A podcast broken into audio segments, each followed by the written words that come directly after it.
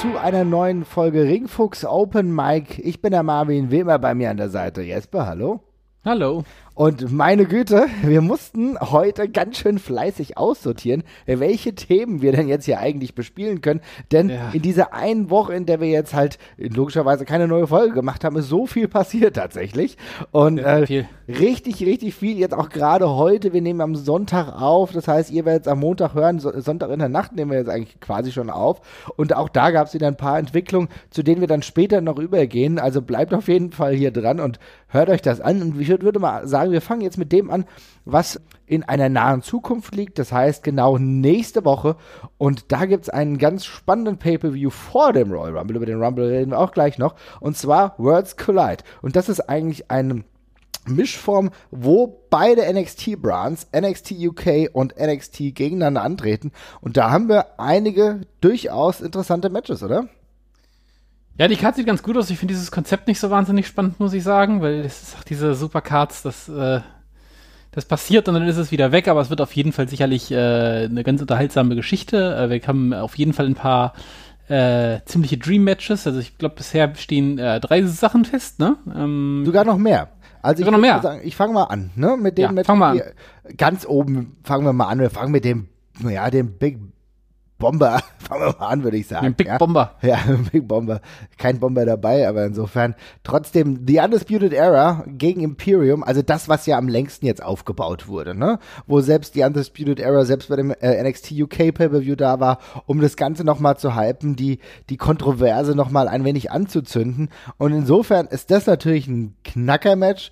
Auf jeden Fall haben wir das auch noch nie gesehen in dieser Art und Weise. Adam Cole walte natürlich schon mal, aber dass die vier aufeinander treffen noch nicht. Und das finde ich eigentlich durchaus ganz cool, weil wir sehen wirklich diesen, ja, diesen Stable War, ja, und Imperium hat ja schon anderen Stable War mal gehabt, äh, die Undisputed Era auch immer wieder in den respektiven Brands. Jetzt geht's gegeneinander. Ich kann mir vorstellen, dass es auch ein lustiges Match wird, was halt mal ein bisschen eine andere Färbung ist. Es ist nicht natürlich nicht diese Ernsthaftigkeit wie bei einem One-on-One Walter gegen Adam Cole, aber trotzdem ist es so, dass hier die beiden respektiven Champions der Brands aufeinandertreffen. Ja, äh, für Fans äh, sicherlich auf jeden Fall cool. Also ich, ich finde es ich find's halt irgendwie ein bisschen schade, weil so, ich, es ist so ein bisschen hingeworfen halt, ne? Es ist halt so ein, so ist halt so ein Dream-Match halt einfach. Ähm, ja, gut, aber ich finde, da war der Aufbau zum Beispiel ganz gut. Mehr das Ganze ja, aber es geht ja trotzdem um, es geht ja trotzdem um nix. Also okay. mhm. es ist, findet ja trotzdem in einem völlig isolierten Raum statt, zumindest von dem, was wir bisher wissen. Äh, darum ist es jetzt halt so ein Dream-Match und das wurde eben auch sehr konservativ aufgebaut, sage ich jetzt mal. Ne? Das war jetzt ja kein sonderlich kreativer Aufbau oder dergleichen, sondern das war halt genauso, wie man eben so ein, so ein Match zwischen zwei coolen Stables aufbaut, die halt nichts miteinander zu tun haben. Da gibt es ein bisschen Reibereien, dann, dann gibt es eben das Match so. Ja. Ähm, es hat keine aber, Konsequenz, das ist richtig. Das heißt also, wenn jetzt Imperium gewinnt, gewinnt Imperium, dann ist es halt so, aber das heißt jetzt nicht, dass sie jetzt einen Spot bekommen für, ähm, so. was weiß ich, für den NXT Pay-Per-View for WrestleMania ja. oder sowas, weißt du? Ja, und ich, ich finde es ein bisschen schade, weil ähm, ich glaube halt nach wie vor nicht, dass wir Imperium jetzt unbedingt noch in, auf die nächsten zwei, drei Jahre nur bei NXT UK sehen werden. Mhm. Und dann könnte ich mir auch gut vorstellen, dass es nochmal in Export in die, in die Staaten geben wird bei der ganzen Geschichte. Und dann hätte ich das lieber im Rahmen einer richtig großen Storyline, anstatt jetzt so dahingeschossen. Aber schön für alle, die's, äh, die da Bock drauf haben. Also bei mir hält sich die äh, Vorfreude darauf in Grenzen. Ich bin jetzt auch kein Undisputed Era Fan, darum ähm, habe ich da nur Aktien bei Imperium quasi. Aber ist auf jeden Fall ein, ein lustiges Match und ähm, sicherlich die beiden heißesten Stables, die es gerade gibt. Ja, tatsächlich auch die Stables, die einigermaßen ordentlich aufgebaut wurden. Ja, da ja, gibt's ja, ja, gar nicht mehr so viele von. Und man muss ja, ja, da sagen, dass die Undisputed Era das ja seit Jahren jetzt auch wirklich gut macht. Ne, klar, du bist jetzt kein Undisputed Era Fan, alles gut und schön. Aber der Aufbau schon seit Jahren, dass die als Stable auch bestehen können, der wird auch nicht so krass langweilig wie bei anderen. Ja, also die sich schnell abnutzen als Stable. Ich finde, das ist eine gewisse Qualität. Mir gefallen beide Teams. Also da unterscheiden wir uns ja auch in der Meinung. Insofern freue ich mich darauf sehr. Interessant finde ich auch eigentlich das Match, das geht's nicht um Titel, ja, aber das finde ich schon ziemlich geil tatsächlich. Finn Balor gegen äh, Ilya Dragunov ist natürlich einfach, was du gesagt hast, auch noch ein Dream Match. Aber für mich zählt da diese Komponente nicht so ganz von wegen, ja, es gibt keine weitere Entwicklung, weil natürlich gibt es keine weitere Entwicklung. Und natürlich ist es auch re relativ realistisch, dass Ilya Dragunov das Ding heute nicht, das Ding da nicht gewinnt. Aber allein die Tatsache, dass er so schnell auf so einen Spot kommt und gegen einer der, ja, größten Stars, die die WWE hat, antritt, da finde ich das einfach schon eine ganz andere Nummer ich, das ist ein bisschen doof, ich kann mich nur wiederholen. Es ist, wie, es ist wieder, ich find's nett, aber es hat auch wieder keine Konsequenz. Also ich, also auf jeden Fall, ich freue mich total für Ilya, dass er, dass er gegen, gegen so einen Gegner antreten darf und das ist ja auch ein Vertrauensbeweis seitens, äh, seitens der WWE. Ähm, ich sehe das gar nicht so eindeutig. Ich finde jetzt, also Finn Baylor äh, sehe ich jetzt nicht so untouchable, als dass er dann nicht auch genauso gut verlieren könnte bei so einem konsequenzlosen Ding. Ähm, könnte ich mir auch gut vorstellen, dass man da Ilya mal noch mal ein bisschen einen Schub gibt.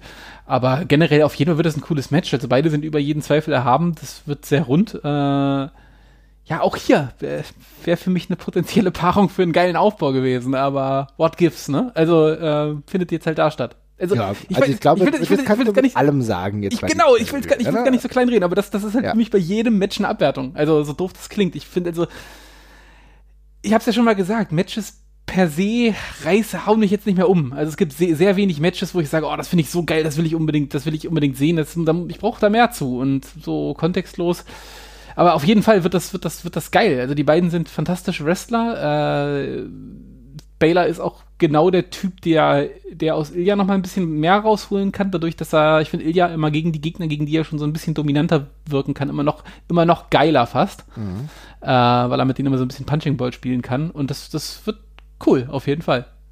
Sehr schön. Ja, das ist halt schön, dass du dir jetzt nochmal diese, ja, wie soll ich sagen, den Bogen noch bekommen ja, ich, hast, ja, mit ich, deiner also ich, Negativität hier, ja. Nein, ich, also ich freue mich wie so ein Schnitt auf dieses ich, Event. Ich bin, ich bin, ich bin, also ich bin ja nicht negativ, ich bin ja nicht negativ, ich habe ja auch nichts dagegen. Ich, ich, also mir, fehlt, der Enthusiasmus geht mir da halt einfach ab, weil ich, ja. dann ist das ein geiles Match und dann? Hm, ja, gut. Wissen wir nicht. Müssen wir mal gucken, ja. ja. Klar, hm. logisch. Das kannst du tatsächlich bei diesem Worlds Collide, das ist natürlich diese angelegte Schwäche, die du immer hast, weil es gibt wenig Konsequenzen, die sich daraus ergeben, ist ja klar. Aber klar für Leute und auch für äh, Catch-Freunde, die einfach auch Bock, Bock, haben, was Gutes zu sehen an dem Wochenende, weil wir kommen ja nachher noch zum Royal Rumble, weiß ich nie, ob das so gut wird tatsächlich, aber äh, da ist es halt schon schön, dass äh, diese Möglichkeiten halt auch gegeben werden. Für mich ist es einfach schön, aus einer egoistischen Perspektive zu sehen, dass Ilya einfach auch diese Chance bekommt, sich das in so einem Match Fall, ja. auf dieser Ebene schon zu beweisen. Ja, ich meine, das ist, das ist vor, sind Vorschusslorbeeren, ja, die, die bekommst, wenn du gegen Finn Bella antreten kannst, ja. Und äh, ich finde es zum Beispiel total geil, auch, das ist auch ein Match, natürlich gibt es keine weitere Konsequenz. Wobei, wir wissen es nicht genau. Bei dem Tag Team Match DIY gegen Mustache Mountain, man geht schon eher davon aus, dass es so einfach ein Callback ist in alte Zeiten, wo du sagst, okay, beide treten wieder Tag Team mäßig an, die ja Vermutlich, sonst einfach ja. Singles Wege gehen, ja? Ja, ja, ja da ist es, geht's genau in die gleiche Richtung. Da zeigt einfach, was ist UK's Finest gegen NXT äh, Normal, Normal Brand Finest. Das ist halt so das, was dahinter steckt. Genauso auch im Endeffekt bei der äh, Cruiserweight ähm, Championship-Matches finde ich interessant. Insofern, An Angel Gaza, ich weiß gar nicht, wie man richtig ausspricht, Angel, Angel Gaza, glaube ich, ja. Ja, ähm, Angel Gaza, genau. Angel Gaza, so. Ähm, der neue Champion tritt dann auch gegen Isaiah Swerve an. Ähm, das ist dann Four-Way-Match. Dann wahrscheinlich gehe ich fast davon aus, dass Jordan Devlin gewinnt. Finde ich fast ein bisschen schwierig gegen Liga äh, Gero sein, äh, sein Quali-Match und Brian Kendrick gegen Travis Banks, da würde ich sagen auch, dass Travis Banks gewinnt. Finde ich fast. Danach aus, ja. Ja, finde ich fast alles äh, cool. Äh, das einzige Problem, was ich hierbei halt so ein bisschen habe, ist die Tatsache, dass ich Jordan Devlin eigentlich vielleicht gar nicht will, dass er überhaupt in diese Cruiserweight-Szene gesteckt wird, ohne dass ich das abwertend meine, ne? Aber für mich ist Jordan Devlin halt so ein Competitor, der sofort eigentlich im Heavyweight-Bereich antreten kann. Der braucht diesen Zwischenschritt gar nicht, von dem ich nicht weiß, ob er überhaupt funktioniert. Weißt du, was ich meine? Aber das ist ja das Schöne, da, selbst wenn er da jetzt reingesteckt wird, heißt das überhaupt nichts. Also die spielen ja mit diesen ganzen Leuten gerade einfach dermaßen Jojo, wie sie ihnen, wie sie lust, wie, wie sie lustig sind. Äh, das hat ja gar nichts zu bedeuten. Also ich finde, an Devlin sieht man schon ganz interessant, dass man sich, glaube ich, auch noch nicht so ganz, ich weiß nicht, ob es Einigkeit ist oder einfach Planlosigkeit ein Stück weit, wo man mit den Leuten hin möchte. Ähm, mhm. Ich finde bloß, dass sie alle andauernd von Show zu Show sehr unterschiedlich positioniert und präsentiert werden. Das hatte ich das letzte Mal ja auch schon gesagt. Äh, die eine Show denkt man, okay, das ist auf jeden Fall der Typ, aus dem sie den nächsten Star machen. Und dann ist, kommt da wieder vier, fünf Wochen gar nichts auf einmal. Mhm. Und äh, dann kommt er vielleicht mal bei den Cruiserweights rein und danach zieht man ihn vielleicht wieder weiter nach oben. Also äh, ich glaube, wenn der da reinrutscht in das Match, dann ist, wird es eher den Grund haben, dass man eben einen noch drin haben möchte, der ja ein Indie-Darling ist und der nochmal eine andere Qualität in das Match reinbringt. Aber ich ich glaube, nichts, was man, was bei diesem Pay-Per-View passiert, bis auf diesen Test für Ilya zum Beispiel, den du gerade erwähnt hast, mhm. muss man irgendwie als längerfristiges Investment betrachten. Ich glaube, ja. da macht man Fehler mit. Das stimmt. Genauso ist es, glaube ich, der Test nochmal für Tony ähm, in dem mhm. NXT Women's Championship Match. Das ist ja sogar noch eines der Matches, die in den, in den Kosmos ja noch am besten reinpassen, ne? Weil Tony sowieso einfach, ähm, sie tritt dann an gegen Rhea Ripley, die auch relativ neue NXT Women's Champion das, äh, da ist es ja auch so, ich gehe nicht davon aus, dass Rhea Ripley den Titel jetzt schon wieder abgeben wird, ne? Aber es hat mhm. die Vorgeschichte und das muss man ja schon sagen, ähm, das ist genau das, was du kritisiert hast, ist da ja eingehalten worden, weil das ist eingebunden in eine längere Storyline der beiden, ne? Das die halt wollte halt, nämlich gerade, ich wollte mich, wollte, wollte nämlich vorhin schon protestieren, weil das ist in mhm. meinen Augen ganz klar das best aufgebaute Match. Das hat, die haben eine Historie zusammen, auch eine spannende über diese, über die, ähm, NXT UK Titelregentschaft von Rhea Ripley. Mhm. Äh, die haben die gemeinsame Vergangenheit auch noch dazu und ich finde, das ist, das ist schon, das ist ein sehr solide aufgebautes Match und eigentlich genauso wie man es machen soll, wenn man diese diese Titel gegen Titel Geschichten oder nicht Titel gegen Titel, sondern diese Brand Geschichten macht, mhm. dass da schöne Callbacks zu früher kommen. Und das finde ich hier sehr, sehr schön. Und also es ist nicht, ist jetzt nicht bahnbrechend, aber es ist sehr clever umgesetzt. Und ich fand auch die Promos von den beiden echt gut.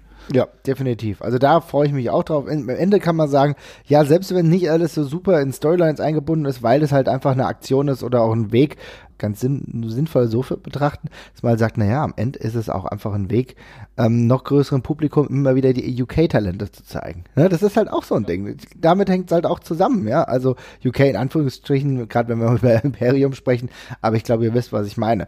Und dafür ist es auf jeden Fall ein guter Rahmen. Es ist auch so vielleicht passiert da auch noch was im Rahmen auf äh, für den nächsten NXT Pay-Per-View, der ja ein bisschen später ist, der auch alleine steht im Vergleich zu, wie das sonst immer ist, da ist ja, hast du meistens an einem Tag den, UK, äh, den NXT Pay-Per-View und einen Tag später den WWE Pay-Per-View. Jetzt ist es halt mit Worlds Collide ein bisschen anders, auch ein bisschen größer aufgezogen. Ich freue mich, Samstag auf Sonntagnacht gibt's genau diesen Worlds Collide Pay-Per-View. Ich glaube, ab 1 Uhr äh, mhm, deutscher Zeit Uhr. kann man dann reingucken und ich glaube, wir werden, wenn das bei den Matches so bleibt, werden wir so zwei, drei Stunden schönes Wrestling haben und dann ist auch gut. Ne?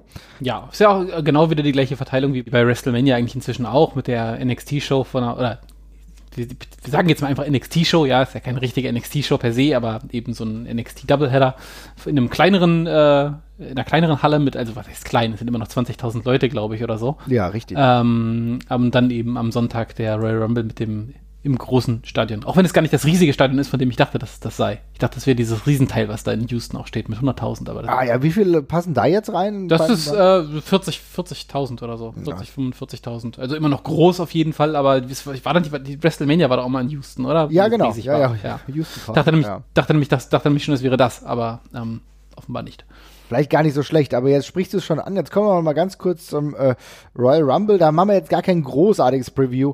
Da gibt es ja genügend auch andere Podcasts, bei denen das Preview in Gänze und wahrscheinlich noch viel intensiver bekommt.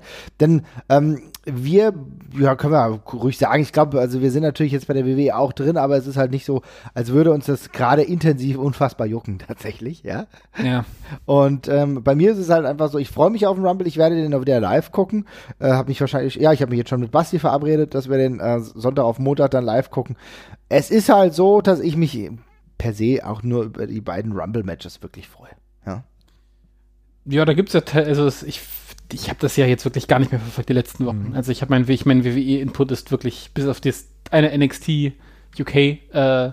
Takeover mhm. gerade völlig eingeschlafen. Darum war ich jetzt auch ein bisschen verwirrt, als ich mir nochmal die Cards angesehen habe, weil die Besetzung von den Royal Rumbles ist bisher recht spannend mit ja. äh, irgendwie, ja, 20 feststehenden bei den Männern, wo man so denkt, okay, da fehlen jetzt noch einige, aber es passt schon irgendwie. Und dann bei den Frauen sind bisher, stehen bisher vier fest von 30, wo ich auch dachte, oh, da gibt es dann wohl noch die nächsten zwei Wochen noch ordentlich Nachholbedarf. Nee, eine Woche ist es sogar nur noch.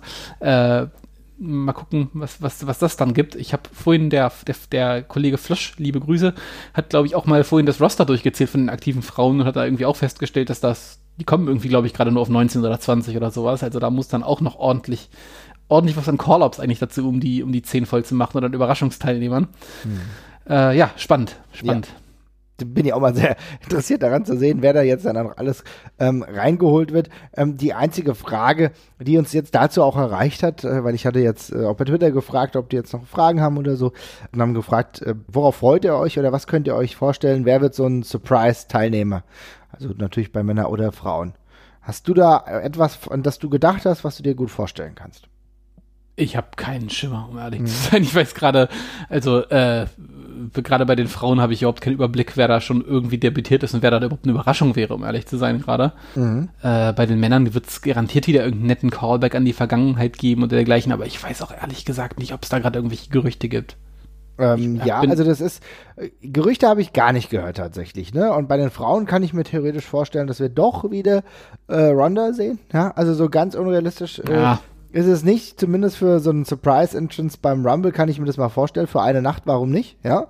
ja. Ähm, das kann ich mir vorstellen. Und bei den Männern, naja, ganz ehrlich, wenn ich mir den Rumble angucke, dann verfolge ich natürlich auch insofern ein Ziel, dass ich mich auf irgendwas freuen will. Ne? Und ehrlich gesagt ist das halt alles relativ logisch, dass ich gehe nicht davon aus, dass es noch irgendwelche Callbacks auf alte WWE-Stars gibt. Ich glaube, die Zeit ist langsam abgelaufen. Das haben wir in den letzten Jahren auch schon festgestellt. Es gibt nur noch ganz wenige, wo du sagst, oh krass, die kommen jetzt wirklich zurück oder so. Das, es, es gibt auch nicht mehr so viele, die jetzt zurückkommen müssten, ja. Und ich muss halt sagen, dann freue ich mich vielleicht eher auf das, was näher liegt, wenn die Leute schon in der Stadt sind. Und da könnte ich mir theoretisch schon vorstellen, dass ein Walter ein Surprise Entrance beim Royal Rumble ist. Ja, why not? Ich kann also gut möglich, auf jeden Fall. Ansonsten, ich, was ist mit Ken Velasquez? Ist der noch aktuell? Habe ich mir auch aufgeschrieben. Ken Velasquez. Ja, dann vermutlich der, weil ich, wenn Brock Lesnar schon so äh, offensiv als Nummer 1 im, im, da positioniert wird, dann würde das ja irgendwie Sinn machen, dass sich da so ein bisschen äh, dran aufzuhängen. Könnte ich mir gut vorstellen. Ja, ansonsten, wie gesagt, bei den Frauen, also bei, bei bisher vier angekündigten, pff, das ist, also, das, da ist ja alles möglich. Es wird tatsächlich einiges passieren. Also ich gehe davon aus, dass sie vielleicht ähm, da auch ältere Wrestlerinnen, äh, in Anführungsstrichen natürlich reaktivieren werden, die früher mal Teil des Rosters waren.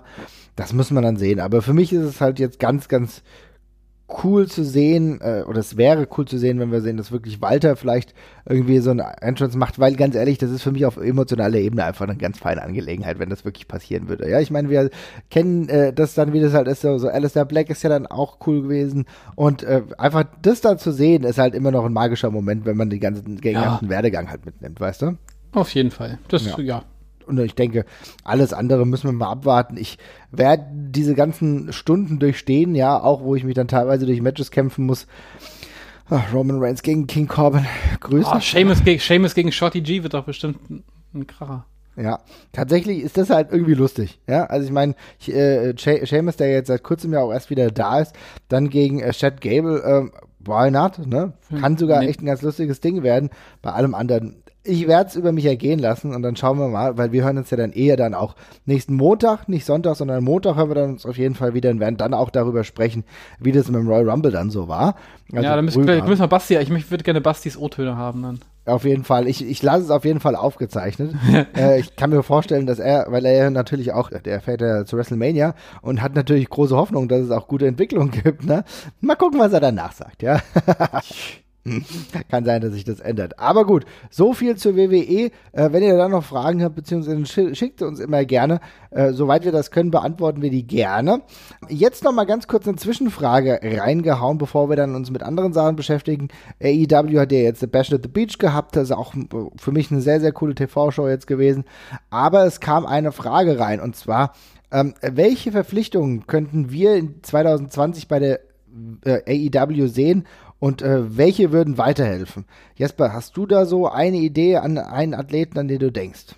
Äh, tatsächlich, tatsächlich, tatsächlich, tatsächlich, äh, mh, also generell äh, finde ich finde ich finde ich das sehr sekundär tatsächlich, weil ich mhm. finde, dass die noch sehr viel Arbeit mit dem zu leisten haben, mit, mit den Leuten, die sie gerade da haben. Also ich finde, da ist noch sehr viel Potenzial, was bei denen einfach noch brach liegt. Wir haben ja schon mehrmals über Kenny Omega gesprochen, der ja im Grunde immer noch nicht so eine richtige Rolle spielt jetzt in der Promotion. Also es findet sich so ein bisschen mehr, aber gemessen daran, dass er der der heißeste Scheiß auf Erden war, bevor diese Promotion an den Start gegangen ist, ist die Rolle, die er hat, immer noch sehr marginal zum Beispiel. Und da würde ich mich eher freuen, wenn dann solche Leute ähm, erstmal weiter in Fokus rücken, anstatt dass wir hier über, über Neuzugänge reden.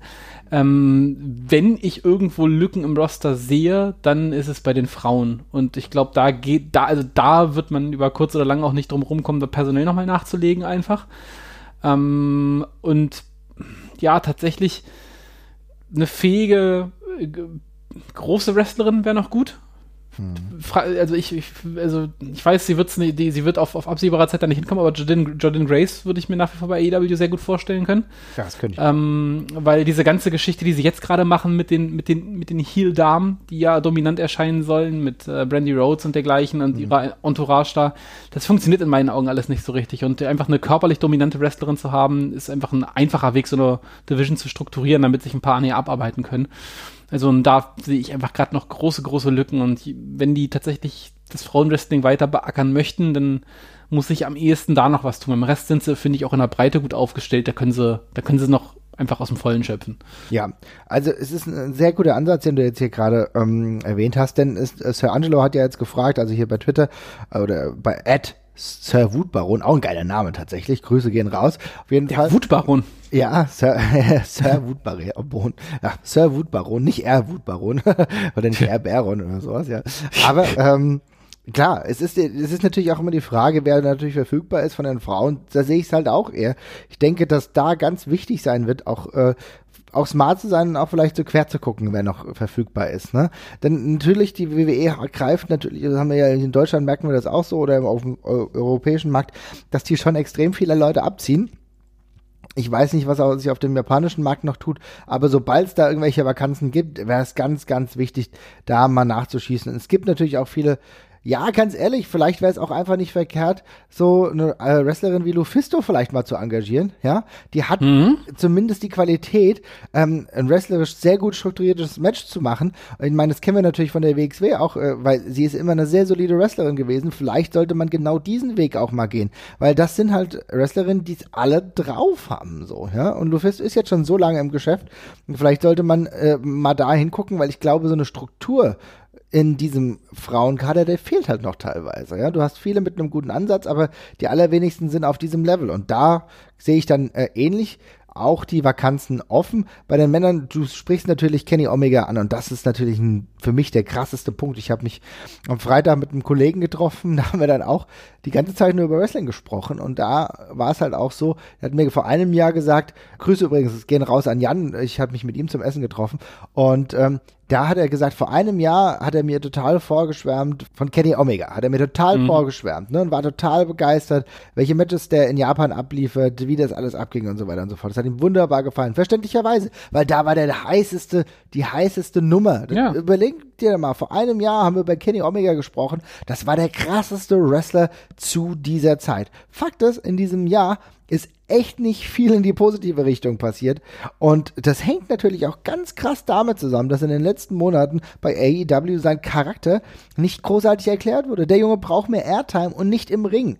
Der muss als Charakter endlich mal genauer erklärt werden, mehr Fäden haben, auch, auch selbst mal mehr sprechen. Dann kann das wieder funktionieren, weil er ist ein geiler Typ und geiler Wrestler, aber da muss noch mehr dahinter kommen. Ganz ehrlich, das ist, ich weiß nicht, also das ist mir sogar fast ein bisschen egal. Ohne Scheiß, wenn, wenn man mit Kenny Omega einfach nur das fährt, was ihn ausgemacht hat, nämlich dass er einfach der beste Wrestler ist, dann reicht mir das sogar auch erstmal, aber selbst das macht man ja gerade nicht. Das ist ja alles mit Handbremse. Mhm. Also man, man gibt sich ja sogar Mühe zu erzählen, dass er es gerade nicht ist. So, das, also man macht ihn ja sogar kleiner, als er ist. Und äh, ja, also einfach für mich gerne mal ein bisschen Leiden loslassen. Und ähm, ich hab's, ich verstehe es nicht so ganz, weil diese ganze Story mit, ja, ich habe gerade irgendwie eine scheiß Phase und ich komme nicht so richtig vom Fleck, der ist auch alles so ein bisschen eingeschlafen. Und äh, da, so richtig vom Fleck kommen sie damit auch nicht. Und insofern dann, ja, lass ihn doch einfach catchen. Und, Wir versuchen jetzt gerade so die äh, Fehde zu machen, indem Elite mit ihm so ein bisschen gegen Adam Page, ja, Adam Page, der jetzt irgendwie doch nicht mehr zu, so dazugehört und so, also da bildet sich ja gerade was, aber das ist natürlich dann auch auf einem anderen Level, ne, das ist eine klassische Midcard-Fehde. Ja. Mal gucken, ich glaube, das würde Kenny Omega auch schon helfen, einfach mal einen stringenten Aufbau, aber genau das ist das Ding, weil wir wissen alle, was Kenny Omega kann. Und äh, ihn gerade nicht auf diesem Level zu sehen, irritiert natürlich, ne, deswegen ist es ganz klar, wenn die Möglichkeit da ist, lieber ihn erstmal aufbauen und ein paar andere, die es da auch gibt. Wir haben immer wieder über Orange Cassidy gesprochen, der da gerade zum Beispiel auf einem ganz guten Weg ist. Lieber mit ihren eigenen Charakteren weiter arbeiten. Wenn ich ja jetzt höre, dass Brian Cage wahrscheinlich auch bei AEW gesigned hat, ja, dann weiß ich gar nicht, was man damit dem will. Ich finde ihn ja sowieso nicht so geil, auch wenn der ordentlicher Catcher ist, aber für mich ist so, dass der, das ist so der Lex Luger der 220er, muss man sozusagen.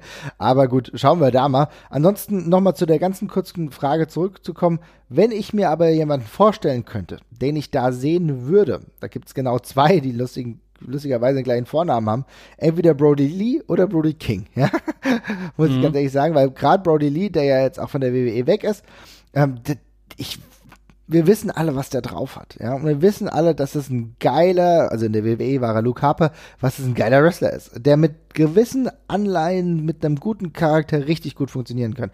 Wenn AEW dafür Zeit hat, diesen Charakter zu entwickeln, dann wäre das ein lohnenswerter Schritt. Aber ansonsten stimme ich dir vollkommen zu. Auch mit dem eigenen Talent, was man momentan hat, ist man, glaube ich, ganz gut. Ja. Und, und noch eine Frage, die der Philipp gestellt hat. Ähm, wie wichtig ist AEW für die Konkurrenz, also auch, sage ich mal, Quotenkrieg, um insgesamt auch mehr Zuschauer an die äh, ja, Fernseher zu locken? Also ich glaube persönlich, meine Meinung ist, dass AEW dem Produkt der WWE auch vollkommen hilft, weil die WWE vielleicht dadurch ein bisschen merkt, zumindest gekitzelt wird, ja. Das merken wir momentan noch nicht bei Raw und bei SmackDown, wo ich das Gefühl habe, dass das Weekly-Programm vollkommen in den Hintergrund rückt. Ja, ich finde es immer noch nicht gut. Es gab jetzt letzte Woche mal ein gutes Raw, aber ansonsten ist es ja eher eine Seltenheit. Aber ich kann mir schon vorstellen, dass es je größer AEW wird, dass es zu einer größeren Konkurrenz für die WWE wird und auch müssen die auch mal wieder nachdenken, ob sie mal wieder sinnvolle Storylines machen.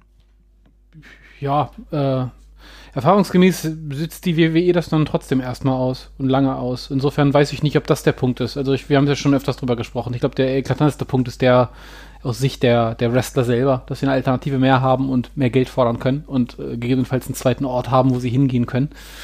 Äh, ob, das irgendwie, ob das irgendwie mittelfristig positive Auswirkungen auf die WWE haben wird, da habe ich echt meine Zweifel, weil ich glaube, das sitzt man weiter aus. Ich habe das, also ich, ich habe hab die WWE da immer extrem störrisch erlebt bei der ganzen Geschichte. Ähm, öfters sogar besonders beschissene Shows abzuliefern, wenn sie wussten, dass gerade Konkurrenz da ist. Ich kann mich da noch gut dran erinnern, als es die eine große TNA-Show gab und die WWE daraufhin ihre langweiligste TV-Show seit vier oder fünf Jahren produziert hat äh, um zu zeigen, dass man auch so einen Angriff auf der linken Arschbacke absetzen kann. Und auch wenn sie vor AEW ein bisschen mehr Bammel sicherlich haben, Bammel in Anführungszeichen, hm. ich glaube, die mittelfristigen Auswirkungen aufs WWE-Produkt sind, die hängen mehr an anderen Faktoren ab, wie zum Beispiel einem internen Machtkampf in Anführungszeichen zwischen Triple H und, und Vince McMahon einfach. Ähm, das wird da wichtiger werden. Ja, interessant aber, ist aber trotzdem, dass man ja schon sagen muss, dass sie zumindest wahrnehmen, denn äh, der Move, dann NXT auf den ähnlichen äh, Platz zu setzen ja, wie EW war jetzt klar. kein zufälliger, ja. Nee, auf jeden Fall. Media Buying nehmen die eben nach wie vor sehr ernst. Also die werden äh, schon darauf achten, dass sie die richtigen Plätze im Fernsehen besetzen. Aber davon habe ich ja jetzt per se als Zuschauer einfach absolut gar nichts, dass diese beiden Sachen synchron laufen. Also das ist mir völlig egal. Das ist ja, also ich meine, das, das ist ja für uns beide wirklich wurscht.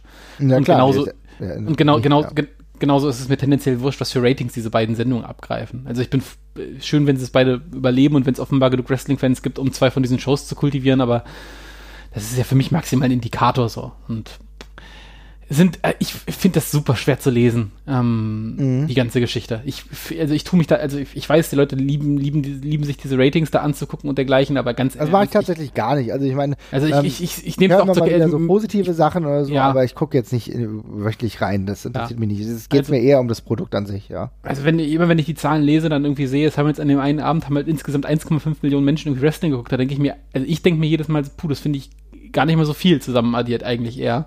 Mhm. Ähm, für zwei TV-Shows zu guten Sende, auf, auf guten Sendeplätzen, zu gut, zur besten Sendezeit teilweise auch, finde ich, oh, ist gar nicht mal so wahnsinnig viel immer.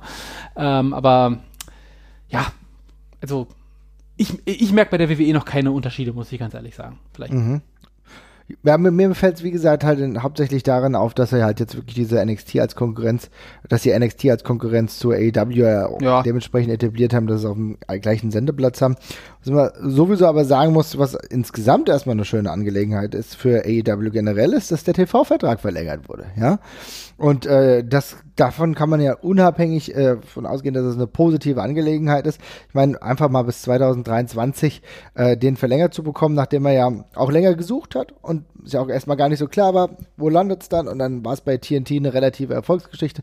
Ich glaube, die sind sehr zufrieden mit den Zahlen aktuell. Die werden sich wahrscheinlich auch noch immer weiter verbessern, je weiter das Produkt auch wächst.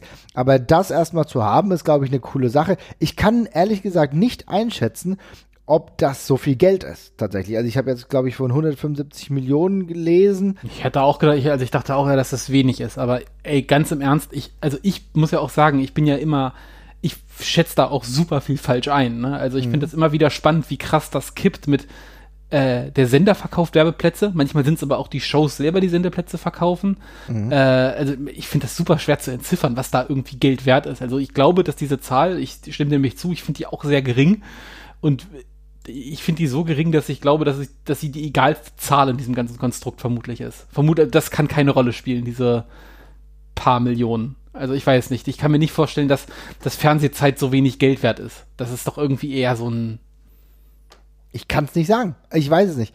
Also ich, das kann ich wirklich nicht bewerten und da tue ich mir auch schwer, aber ich glaube, das müssen wir auch gar nicht tun, denn ähm, wir müssen einfach sehen, wie sich das dann alles entwickelt. Ja, ich meine, das Wichtige ist halt, dass es erstmal verlängert wurde und dass es diesen TV-Slot gibt, äh, dass der dementsprechend auch attraktiv ist. Ich glaube, das ist das Wichtige für TNT. Ähm, aufs Geld kommt es natürlich auch drauf an. Ich glaube, es ist auch natürlich ganz schön, dass du halt diesen Bonus jetzt von diesen 175 Millionen hast, mit dem kannst du dann ganz gut arbeiten.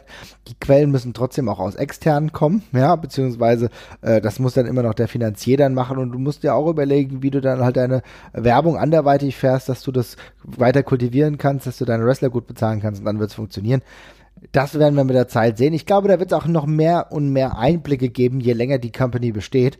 So sind es erstmal Zahlen, mit denen wir gar nicht so wirklich umgehen können. Aber das ja, ist wichtig. Genau, ist ich, ich, hm? genau, ich glaube, da stecken halt auch so ein paar andere Sachen mit. Da gab es ja auch zum Beispiel jetzt ähm, die Aussage, dass TNT wohl nicht mehr selber die Produktion zahlt. Mhm. Äh, und das dann wiederum durch das Geld abgedeckt abge werden muss, was bezahlt worden ist. Und ich glaube, das wird einfach auch Bilanzgründe haben und sowas mhm. dann vermutlich. Ne? Also ganz langweilige, langweilige bürokratische Gründe vermutlich teilweise auch. Äh, und die vermutlich auch dafür wichtig sind, dass das sich so eine Show so ein bisschen emanzipiert vom Sender und nicht nur so als äh, Ziehpflänzchen von Tony Khan oder sowas dann aussieht, ne? sondern eben auch ein eigenständiges Standing halt einfach hat so. Aber ja, genau, wie du schon sagst, das ist äh, von außen super schwer zu lesen und ähm, genau wie die Ratings. Ich ich glaube, da können wir uns auf das konzentrieren, was wir wirklich beurteilen können. Ja, genau. Aber das, wie gesagt, allein der Fakt ist ja ganz gut und es soll auch eine zweite Show geben. Das finde ich ganz spannend ohne dass ich sage, dass ich es gut finde. Denn für mhm. mich ist es aktuell jetzt erstmal wichtig, dass die eine Show, und die heißt Dynamite, so weit kultiviert ist oder so weit kultiviert wird, dass ich sagen kann, die ist wöchentlich auf einem hohen Niveau. Es gibt immer mal wieder einen Abfall, äh, wo du merkst, okay, ist nicht ganz so gut, aber trotzdem sind sie auf einem akzeptablen Niveau. Aber das müssen sie erst weiter kultivieren. Ich weiß auch gar nicht genau, ab wann die zweite Show schon losgehen soll. Es wurde ja dann viel spekuliert darüber, ob das AEW Dark ist wir wissen ja auch noch nicht mal den Sendeplatz. Die Tatsache, dass es halt eine zweite gibt, ist perspektivisch vielleicht nicht schlecht, aber man muss sich erstmal auf die eine konzentrieren. Also laut Melzer wird es nicht dark übrigens, das ist die letzte Aussage, die ist glaube ich auch erst von gestern oder vorgestern. Mhm. Ähm, der meinte, also weil es, es hat die letzte, die letzte Woche klang äh, zwischenzeitlich mal durch, dass es dark werden soll. Mhm. Äh, aber jetzt angeblich, also Melzer sagt, dass ähm, dark bleibt auf YouTube und die neue Sendung äh, gibt es noch keinen Timeslot und keinen Tag und auch noch nicht genau, was es ist, aber es klang sehr emanzipiert von dark. Und ähm, bin gespannt. Dark per se hätte ich jetzt auch schwer zu übersetzen gefunden ins, ins, äh, ins Fernsehen. Also das ist ja fernab von dem, was man von einer Fernsehshow erwartet, finde ich. Ähm, hat, das ist eine typische YouTube-Sendung und das ist auch okay da. Aber ähm, ja, bin, bin gespannt. Und das ist ja auch okay so. Ich finde, äh, diese typische YouTube-Show kann genauso beibehalten werden, weil das ist auch immer so ein Spielwerkzeug, wo du vielleicht mal ein bisschen was probieren kannst. Genauso wie Tess äh, erstmal angefangen hat, dort Kommentator zu sein, ja. Wo man gemerkt hat, okay, er kommt gut mit dem AEW-Programm klar, dann können wir denen vielleicht auch mal einen Kontrakt geben für das Main-Roster, was ja jetzt auch genau passiert ist, weil er jetzt einer der Kommentatoren ist. Ich finde auch so diese, diese Rotation übrigens wieder ganz gut. Ich weiß nicht, ob das so gewollt ist, dass du mal Tony Schiavone hast oder mal hast du Tess und das ist dann irgendwie so ein bisschen, okay, heute machen wir mehr WCW-Programm, also Tony Schiavone. Jetzt machen wir mehr WWE-Programm, also Taz. So, keine Ahnung. Es könnte theoretisch so sein, ist wahrscheinlich gar nicht so beabsichtigt. Ich finde aber diese Rotation da gar nicht so verkehrt. Und du wirst dann auch dir überlegen, und du hast wahrscheinlich jetzt auch ein bisschen Zeit zu überlegen, was machst du mit dieser zweiten Show? Äh, ich kann nur dafür plädieren und ich glaube, es hilft, wenn man sich wirklich die Gedanken macht und sagt, am Ende des Abends ist es mir wichtig, mehr Charakterarbeit zu machen und die weg von diesem reinen YouTube-Ding zu nehmen. Ne? Denn ja. vieles findet ja immer noch bei All Elite auf deren YouTube-Kanal statt und so weiter. Das ist alles gut und schön. Aber das Wichtige ist, dass die Leute, die auch das Linear sehen wollen, genau da dranbleiben. Ne? Das wird ein Schritt sein, zu sagen, okay, diese Zeit nehme ich mir, um vielleicht noch tiefer in kleinere Charaktere zu gehen. Vielleicht mache ich auch einen Mitkader ähm, wie soll ich sagen, ja, eine Mitkader-Sendung oder so. Das ist auch kein Problem, ja, weil Leute wie Chris Jericho, die bekommen schon ihren Platz, aber andere vielleicht, die brauchen ihn noch. Da müssen sie überlegen. Ich finde es schön, dass sie die Möglichkeit haben zu überlegen. Das sollte gewährleistet sein und dann sollte man sich immer noch mal die Gedanken machen, ähm, wie man das dann alles vielleicht nochmal auf irgendeine Plattform bekommt, aber jetzt im Linearen ist, glaube ich, erstmal das Wichtige für die. Mhm. Ja, das stimmt. Insofern Mehr können wir dazu fast gar nicht sagen. Ich glaube, ich hatte noch eine Frage. Nee, das war's. Wir haben über den TTV-Deal gesprochen. Das ist doch eine gute Sache. Und jetzt würde ich sagen, gehen wir weiter und zwar zu einem eher lustigen Fakt. Jesper, was war mit Impact los? ja, das ist schön. Äh, ja, ich äh, auch länger nicht mehr nicht mehr äh, in, de, in, der, in die ganze Breite reingeguckt der Show. Ich habe mir von mhm. Impact immer wieder Teile angesehen und auf Empfehlungen mir bestimmte Sachen angesehen und habe ähm, vor allem auf äh, ja auf Hinweise, dass da irgendwas Gutes gelaufen ist, aber ich habe der der aktuelle Rob Van Dam Charakter ist mir so ein bisschen verborgen geblieben.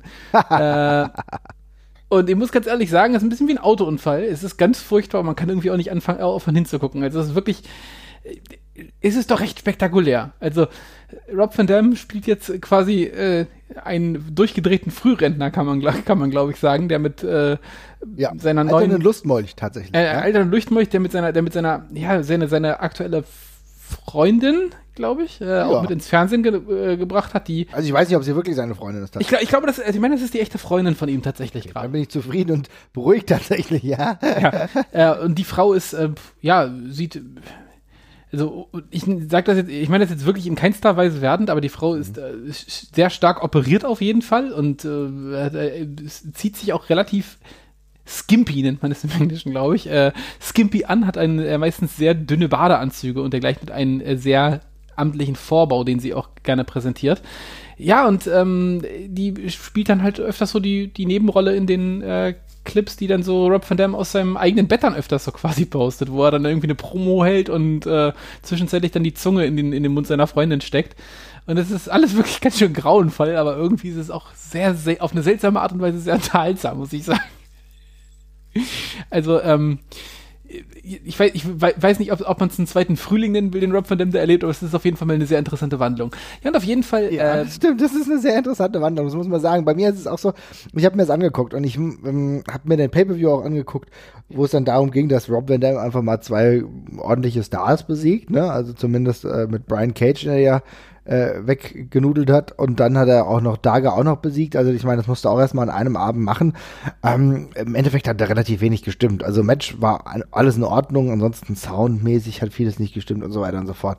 Aber dieser Charakter, weil du ja auch siehst, dass Rob Van Dam auch nicht ganz, wie soll ich sagen, nüchtern ist, oftmals, ja und äh, dass da sehr, sehr viel gefeiert wird. Es hat irgendwie was Belustigendes. Es hat so ein bisschen was davon, dass ich mir gedacht habe, okay, so muss äh, Ric Flair wahrscheinlich damals auch gefeiert haben. So, ja? Ja, ja. Aber du wolltest noch weiter erzählen, ne? Ja, genau, denn ähm, äh, Impact wird ja teilweise auf, auf Twitch übertragen und Twitch mhm. ist ja, ähm, ich weiß nicht, die meisten werden Twitch kennen, aber Twitch ist eigentlich eine, äh, eigentlich eine äh, als, als Videospiel-Streaming-Plattform gestartet, also da konnte man sich dann, kann man sich eben Live-Let's Plays und andere Streamer eben angucken, die irgendwas spielen. Es gibt da auch eine Reihe von anderen Sendungen inzwischen äh, von Leuten, die einfach nur aus ihrem Leben erzählen und eben auch ein paar normale Shows wie eben auch TNA. Ähm, aber als Plattform, auf der auch sehr viele Kinder tatsächlich unterwegs sind, äh, hat die eben ein paar äh, strengere Auflagen äh, als so der typische Fernsehsender. Und ich glaube, wir können mal festhalten, dass Rob Van Dam und seine Freundin, diese Auflagen ein bisschen überwalzt haben mit ihrem Auftreten. ja. Äh, wodurch sich TNA dann tatsächlich einen äh, berühmt-berüchtigten Ban eingefangen hat auf Twitch und der Kanal jetzt gesperrt. Also es ist ein temporärer Ban, also TNA kommt zurück mhm. äh, oder Impact kommt zurück. Es ist also nicht endgültig, aber äh, ja, Drop Van Dam hat erstmal den Stecker gezogen quasi. das ist auch richtig bitter, ne? Also ich meine natürlich die Celebration, die sie hatten, ich glaube, die ist auf YouTube frei verfügbar, ja, aber für Twitch hat es anscheinend nicht so ganz gereicht. Ähm, da muss man schon sagen, es ist so typisch Impact, ne? Man kann den gar nicht böse sein. Und es ist halt auch eigentlich eher lustig.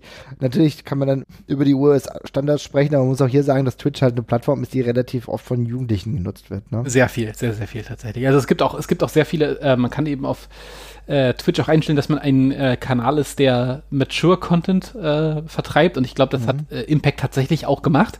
Und das machen auch die meisten Streamer inzwischen, einfach weil sie auch teilweise Spiele spielen, die halt irgendwie ab 16 sind. Da muss man Oder weil sie fluchen tatsächlich. oder, oder, oder weil sie fluchen, genau. Mhm. Ähm, aber trotzdem gibt es da eben dann doch relativ strenge Standards auf der Plattform, die werden von, äh, von Twitch auch sehr, sehr unterschiedlich stark aus, ausgelegt. Also es gibt zum Beispiel, kann man ja auch mal kurz erwähnen, auf Twitch immer wieder die Kritik, dass es da relativ viele, äh, ja, vor allem weibliche Streamerinnen gibt, die sich dann auch oft sehr leicht bekleidet äh, zeigen oder nackt machen oder sonst irgendwas, was eigentlich mit den äh, Community Standards, die die da definiert haben, auch nicht vertretbar ist.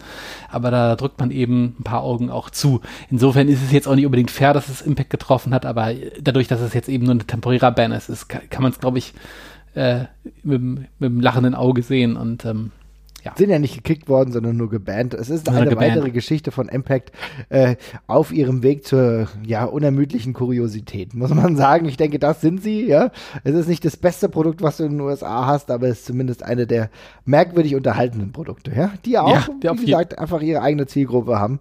Und es bleibt, es bleibt lustig. Und allein die Tatsache, dass sie im Jahr 2020 Rob Van Dam zurückgeholt haben, der jetzt zwei Matches hintereinander gewinnt, das muss man auch erstmal schaffen. Ja. Insofern. Naja, gut, okay. Also, ihr seht, schaut mal rein, wenn es euch interessiert. Es ist so ein bisschen das, was man in, den, in der späten Attitude-Zeit gemacht hat, auch so in Sachen Frauen und äh, ja, leicht bekleidet und so weiter und so fort. Und auch, es geht ja auch alles eher in eine derbere Richtung. Das merkst du ja auch, wenn äh, Sammy Callihan spricht und so weiter und so fort, mit der Rücksichtslosigkeit, mit der er sich bedient und viele andere auch. Es bedient wahrscheinlich eine eigene Nische. Wenn es euch interessiert, guckt gerne mal rein. Es gibt ja viel äh, freien Impact-Content, das muss man ja sagen. Ne? Ja. Gut, und weiter geht's. Und zwar haben wir wieder ein ganz anderes Thema. Jetzt kommen wir weg von Impact hin zu Europa. Und da ist uns gerade heute brühwarm aufgefallen, dass Jessica Garbert, Alpha Female, jetzt wieder Free Agent ist. Hat sie selber bei Instagram kundgetan. Also das heißt, die Ketten der WWE liegen nicht mehr auf ihr. Ich will nicht sagen, dass das wirklich Ketten waren. Sie war relativ spärlich eigentlich wirklich unterwegs. Meistens ist sie als Bodyguard für Ginny aufgetreten und hat relativ mhm. wenig eigene Matches gehabt. Ich weiß nicht, ob es ein verlorenes Jahr war, aber ich glaube, sie muss jetzt schon überlegen und sie will ja auch, wenn ich dem Instagram-Post da genauer Glauben schenke, wahrscheinlich auch ein bisschen an was an sich tun. Ne? Ich finde das alles, ähm, ich sag jetzt mal spannend tatsächlich. Mhm. Also es geht, also ich also erstmal, ich fand es generell schon spannend, dass, äh, dass äh, Jesse Gabbard äh, überhaupt eingestellt worden ist, weil es ist ja relativ stark dokumentiert, dass sie auch schon ganz schöne körperliche Probleme hatte. Ich glaube, die Wirbelsäule war es bei ihr, die vor allem Probleme gemacht hat und den Nacken. Sie wurde beide, auch schon mal nicht eingestellt. Ja, ja, ja eben aufgrund dieser, dieser Sachen. Jetzt gab es dann im zweiten Anlauf, kam es dann eben doch dazu, aber eben in dieser, wie du gerade schon ganz richtig gesagt hast, recht spärlichen Rolle als Bodyguard von Ginny und dann eben auch immer nur mal wieder so. Mhm. Ja, und jetzt liest man eben auch, dass, also es ist jetzt nur auf ein paar Seiten aufgetaucht, aber dass der Vertrag angeblich ausgelaufen sei mhm. und sie ihn wohl nicht verlängert habe. Das sei aus ihren Kreisen äh, zu hören gewesen. Keine Ahnung, ob das glaubwürdig ist oder ob das seitens der WWE oder sogar am beidseitigen Einverständnis aufgehoben worden ist. Aber so ist es jetzt ein ist sehr komischer Verlauf irgendwie so. Und ähm, ich habe aus, aus ihrem Instagram-Post habe ich so ein bisschen rausgelesen, dass dass sie sich vielleicht nochmal komplett neu orientiert. Also das fand ich schon, das klang so ein bisschen auch nach, nach Abschied. Ja, fand ich auch, definitiv. Aber scheint jetzt ja auch nicht der Fall zu sein. Also es scheint ja auch weiter im Wrestling zu bleiben. Und ähm, ja, das Mindeste ist wahrscheinlich ein Look-Change wahrscheinlich. Ja, das ist vielleicht sich so ein bisschen Stil variabler gestaltet. Das muss man natürlich alles abwarten. Ich kann das natürlich schon nachvollziehen. Die ist jetzt eine ganze Weile mit dem Alpha-Female-Gimmick gefahren, auch relativ erfolgreich. Wenn wir uns überlegen, sie war Stardom-Champion. Ja, sie war in, äh, in, in Japan wirklich auch ein Star. Kann man genauso sagen. Auch schon viele Jahre. Ja. Und dann ist er ja wieder zurück im europäischen Bereich und auch erfolgreicher im europäischen Bereich gewesen. Ähm, zwischenzeitlich mal kurz auch bei der äh, WXW gewesen und jetzt halt bei der WWE. Die Sache ist halt, sie ist halt immer jemand, der einen sehr basic Wrestling-Stil fährt. Ja, logisch, macht ja auch Sinn bei dem, bei dem Tiercharakter kann man ja fast sagen, ist ja äh, larger than life irgendwie. Aber die Frage ist halt, wie es da noch weitergehen kann. Das muss man beobachten. Aber es ist natürlich auch so, gerade wenn wir über die äh, Frauenszene bei NXT UK sprechen, da sind halt viele dabei, die auch noch gar nicht so komplett sind. Ne? Da gehört Jessie Gabbard natürlich mit ihrer inneren Erfahrung auf jeden Fall schon dazu. Aber du musst halt irgendwie den richtigen Weg finden. Und ich glaube, sie wurde auch nicht für ihre Verhältnisse optimal eingesetzt. Ja, nee, ist, ist auch so. Also tatsächlich, ich fand es auch sehr spärlich und hätte da auch mit mehr gerechnet, weil ich finde, am Anfang haben sie sie gerade auch ähm, hier bei dem ersten ähm, äh, ja, genau, Mayan Classic war Mayan Classic, ja. ja, genau, da war sie ja auch sehr prominent platziert, fand ich, äh, mhm. und hat sehr, sehr viel Spotlight gekriegt, aber ja. Und ähm, ja, ist auch spannend, weil eben ja auch Killer Kelly, diese ganze Geschichte, die geht jetzt ja auch so ein bisschen in der ganzen Story mit auf, weil eigentlich sind wir ja davon ausgegangen, dass Killer Kelly nicht bei Back to the Roots ist, unter anderem, weil eben dieses Match mit Jesse Gabbard noch angekündigt war bei NXT UK, ja, genau. äh, wo wir dann ein wenig verwundert auf die Results geguckt haben, weil dieses Match nirgendwo aufgetaucht ist. Und äh, kurz darauf kam dann eben das mit Jesse. Also da ist auch mal eine ordentliche Bewegung drin. Und Killer Kelly hat heute wiederum äh, ist offenbar zu einem Agreement mit, mit Pro Wrestling Eve gekommen und wird da jetzt wieder oft auftreten. Das ist einerseits nicht so bemerkenswert, weil das jetzt nicht, sich nicht mit der WWE beißt. Es gibt mehrere WWE-Wrestlerinnen wie mhm. Nina Samuels oder Ginny, die auch viel bei Eve unterwegs sind. Aber den Weg so aus dem NXT UK Rooster dann wieder hin zu sehr viel Eve-Shows ist auch recht bemerkenswert. Aber, aber man muss da ganz klar sagen, für sie nur positiv. Ne? Sehr Denn, und wichtig, sehr wichtig. Ja, definitiv. Denn am Ende ist es halt so, sie weiß nicht, also sie hat ja, war ja auch, war ja auch verletzt und so weiter und so fort, aber sie muss halt auch mal wieder regelmäßiger wresteln. das ist ganz klar so, dass du jetzt noch auf einem Niveau bist, dem kannst du dich noch viel weiterentwickeln, aber du musst jetzt auch diese Zeit bekommen und musst auch gleichzeitig die Matches bekommen. Und ich denke, dass bei Pro Wrestling Eve, da sind optimale Voraussetzungen, da sind so viele gute Leute dabei. Und da sind auch Backstage gute Leute, äh, bei denen man weiß, dass sie äh, das Talent haben, auch Leuten was beibringen zu können. Und ich glaube, für sie ist es der richtige Weg, mit hochqualifizierten Wrestlerinnen in den Ring zu steigen und dann an sich zu wachsen, tatsächlich. Ja, auf jeden Fall. Sie, ich finde, sie braucht auch einfach ganz dringend noch die, die, die, die Matchpraxis. Also sie ist ja jetzt Teil von einer äh, von, einem, von, einem, von einem Roster bei NXT UK, wo sehr viele Frauen äh, dabei sind, die wirklich in einem extrem jungen Alter schon ein absurder also Erfahrung halt mit sich bringen. Also ob das jetzt Tony Storm oder Rhea Ripley ist, äh, oder dann kann man eben auch bei den Männern nochmal gucken mit, mit Tyler Bate oder sowas, da hat sich ja einfach die Altersgeschichte im Wrestling, Wrestling ganz klar nach unten verschoben. Ne? Also mit mhm. wie viel, wie viele Matches man schon haben kann mit, mit, mit, äh, mit 24. Also Tony Storm, ich glaube, die wird ja vermutlich schon eine äh, hohe dreistellige Zahl an Matches gehabt haben, als er irgendwie 21 war und als er damit irgendwie volljährig war auf, äh, in vielen Teilen der Erde. Ähm, und Killer Kelly ist halt schon ein paar Jährchen älter, also als, als die eben, die ist jetzt, glaube ich, 27 oder sowas. Mhm. Und ähm, ich finde, da hat sie eben auch noch ein bisschen was aufzuholen, auf jeden Fall. Das sieht man ja teilweise auch noch im Ring an. Die ist schon sehr weit, die hat auch eine rasante Entwicklung gemacht, aber ich finde, die braucht noch ordentlich äh, Matchpraxis und das, also, ich weiß nicht, ob die Matchpraxis, die man bei NXT UK bekommt in ihrer Position, ob die dann dafür ausreicht. Das ist ja genau der Punkt. Ich meine, wir haben ja mal das Killer Kelly Special gemacht und da haben wir uns ja auch, äh, das ist jetzt ein Dreivierteljahr her, glaube ich, da mhm. haben wir ja mhm. auch äh, viel über sie gesprochen und da haben wir gesehen, dass es eine sehr gute Entwicklung ist. Aber genau das, dass sie diese Weiterentwicklung jetzt noch macht, die hat, da die fehlt, ne? Natürlich auch verletzungsbedingt, aber sie muss einfach noch viel öfter antreten und auch wahrscheinlich auch noch mehr an ihrem Charakter arbeiten. Das ist ja jetzt alles noch sehr holzschnittartig so, weißt du? Natürlich, das funktioniert und weil du das auch glaubst, weil sie auch diese Glaubwürdigkeit ausstrahlt, aber diese Mehrdimensionalität, die muss noch kommen. Auch diesen Einbindungen in Stories und so weiter und so fort. Aber ganz ehrlich, auch selbst das reine In-Ring-Produkt kann noch flüssiger werden und kann noch, ja, wie soll ich sagen, ähm, mehr Wissen vertragen, wie man ein Match aufbaut, ja. Und damit das Ganze halt auch gegen andere Gegner einfach funktioniert. Dass es gegen Lufisto funktioniert, ist kein Wunder, ja. Dass es gegen Tony Storm funktioniert, ist kein Wunder. Das hängt aber auch maßgeblich damit zusammen, weil du tolle Wrestlerinnen hast, mit denen du gerade in einem Ring bist. Und das muss sie auch erreichen. Sie muss auf dieses Niveau kommen. Und äh, ich bin davon fest überzeugt, dass es die Möglichkeit gibt, weil sie das Talent hat. Aber sie muss jetzt mit Matches genau auf dieses Level kommen. Deswegen bin ich sehr froh, dass sie eine, was weiß ich, eine vertragliche Möglichkeit bekommt, trotz ihrer WWE-Gebundenheit, die sie aber noch nicht mal in wöchentliche Matches zwingt. Das ist das ja. Also ich meine, wie oft haben die Tapings? Und wie oft hat sie dann tatsächlich ein Taping? Ich habe das Gefühl, ich sehe Killer Kelly öfter äh, bei Instagram posten, dass sie gerade bei einer Veranstaltung ist, als dass sie dort ein Match hat. Und das ist halt etwas, was so nicht gehen kann. Ich hoffe auch, dass sie das jetzt so alles mitnimmt und ähm, nochmal ordentlich Erfahrung sammelt. Ähm, Eve ist auf jeden Fall eine coole, coole Station dafür. Ähm, und ich also ich sehe halt auch völlig den Struggle, weil das ist halt gerade echt nicht so Logo. wahnsinnig easy, ne? Also es ist halt die, über die, über die ausgedünnte äh, Frauenszene in Europa haben wir ja schon oft genug gesprochen und äh, bei NXT UK sind die prominenten Plätze auf der Karte eben auch begrenzt ja, da muss man schon sehen, wo man bleibt. Und ich glaube, das ist ein guter Schritt, dann nochmal eine, einen kleinen, kleinen Schritt zurückzugehen, um dann später zwei, zwei vorwärts zu machen. Genau das. Ich meine, solange sie in diesem Kosmos mitschwimmt, solange sie weiterhin im Blickfeld ist und dementsprechend auch immer zu den Tapings geht und so weiter und so fort, dann gibt es vielleicht auch was für sie zu tun und so, dann ist das ja gar kein Drama, weißt du? Es ist ja wichtig, halt beides zu machen. Und dann glaube ich, man muss auch, ich glaube, man muss bei NXT UK auch diese, sag ich mal, diese Sichtungsfeld auch noch besser hinbekommen. Das kann ich jetzt nur von außen begutachten, ja. Aber ich glaube, es schadet nicht zu sagen, wir haben diese losen Verträge. Ja, aus, ihr kommt dann und wir, ihr seid trotzdem von uns, aber ihr könnt woanders antreten, weil ihr es müsst und gleichzeitig brauchen wir auch immer Leute, die sichten, ähm, mit wem man äh, arbeiten kann und so weiter und so fort. Also wie so ein Scouting-System, das muss sich halt auch noch weiterentwickeln und dann kann es für beide Seiten immer besser werden. Für Kelly ist es auf jeden Fall super und ich würde mich freuen, sie auch regelmäßig, weiter regelmäßig bei der WXW zu sehen. Denn da kann ich mir nämlich auch vorstellen, dass sie sich auch weiterentwickeln kann.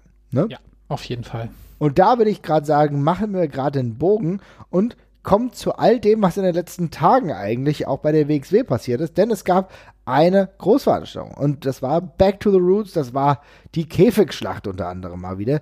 Ich will nicht auf jedes Match in Gänze eingehen. Wir waren beide nicht da. Wir haben unsere äh, wunderbare Luisa hingeschickt. Ähm, die war sehr freudig, äh, war mit ihren Freundinnen da und hat uns so ein bisschen eine längere Mail geschickt, was sie gut und was sie nicht so gut fand. Ich würde sagen, ich fange mal ja teilweise an, das Ganze durchzugeben. Nicht, also das ist ein richtig langer Riemen, da fange ich jetzt nicht an, das alles nachzuerzählen. Aber so ein paar Sachen, die ihr gut und nicht so gut gefallen haben. Also was ihr auf jeden Fall gut gefallen hat, und das deckt sich ja auch mit der Meinung von Grise. Und zwar war das Match das Shotgun-Title-Match. Jace Gillett gegen Absolute Andy. Da hatten wir auch schon gedacht, das, die haben eine Chemie. Das wird gut funktionieren. Und es muss wohl, wohl sehr gut funktioniert haben. Äh, für viele Match of the Night. Jace Gillett behält den Titel. Und es war auch so ein bisschen Comedy-lastig. Aber ganz ehrlich, da haben wir uns auch gleich gedacht, das kann gut funktionieren. Ne? also es ist keine Überraschung, dass es äh, so gut angekommen ist, wie es jetzt angekommen ist, oder? Also ich meine, äh, es passt ja wie Arsch auf Eimer. Ja. Interessant. Also ich bin, ja. Also ich ja, war, also ich habe die, die, die Reaktionen waren ja einhellig positiv, tatsächlich.